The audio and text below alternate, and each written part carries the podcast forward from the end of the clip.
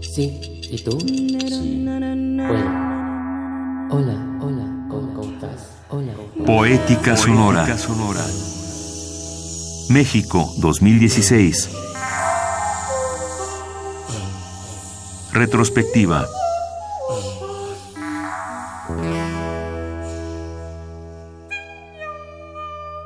Lo, primero que hicimos, que fue el punto de partida y que ha sido fundamental, fue un encuentro de poesía y archivos de arte sonoro en México.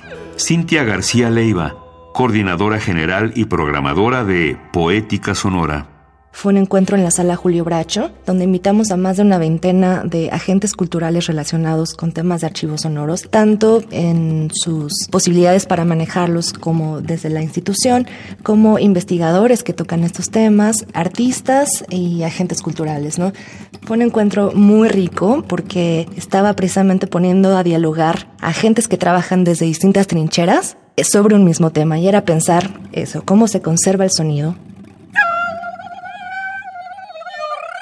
Y luego de eso, que fue como este punto de partida, empezamos a tener varios eventos de corte eh, un poco más eh, limitado, en cuanto a duración, quiero decir. Tuvimos un curso en la Fonoteca Nacional con Aurelio Mesa, con quien colaboramos. Él está en la Universidad de Concordia y él está trabajando mucho humanidades digitales desde la sonoridad y estamos colaborando con él para la creación de este archivo. Yo la di cinco. Cinco.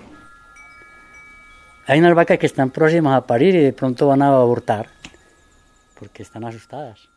Tuvimos un performance telemático con la investigadora Jimena Larcón. Esto lo hicimos en Centro de Cultura Digital, en, la cabina de radio.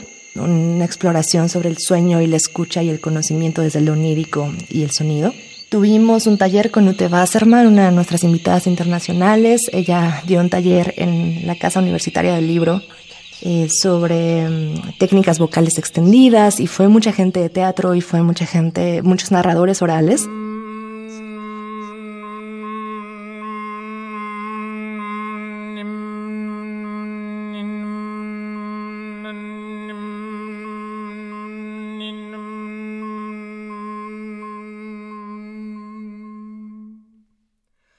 Luego, eh, ella misma, Ute realizó uno de lo que creo que fue cumbre, un evento cumbre en nuestro, en nuestro proyecto, que fue una intervención durante los archivos sonoros de la Fonoteca Nacional. Estuvo trabajando con estos materiales durante varios días. Y luego tuvimos este magno evento con siete actos sonoros en el Museo Universitario de Arte Contemporáneo.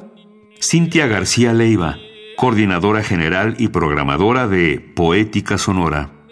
Y bueno, después de Velocidad ya llegamos en una partida un poco en eventos de un corte más íntimo. Tuvimos una activación de partituras visivas de Nicolás Carrasco y una exploración sobre partituras visivas en general a nivel teórico con el artista chileno Santiago Astaburuaga. Y Poética Sonora México 2016 cerró con un taller y una caminata a cargo de Félix Blum. El taller se hizo en colaboración con uno de nuestros miembros, que es Ana Cecilia Medina.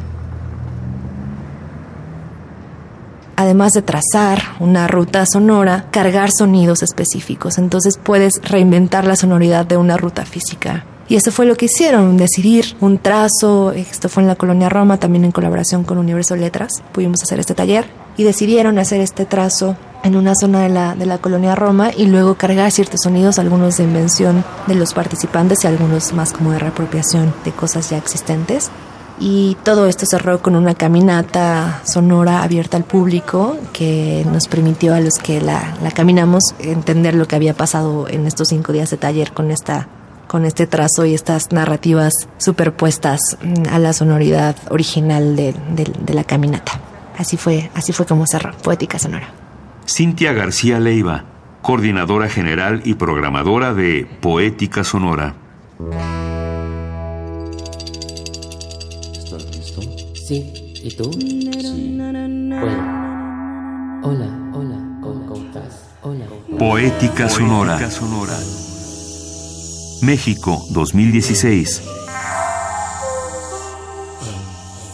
Retrospectiva.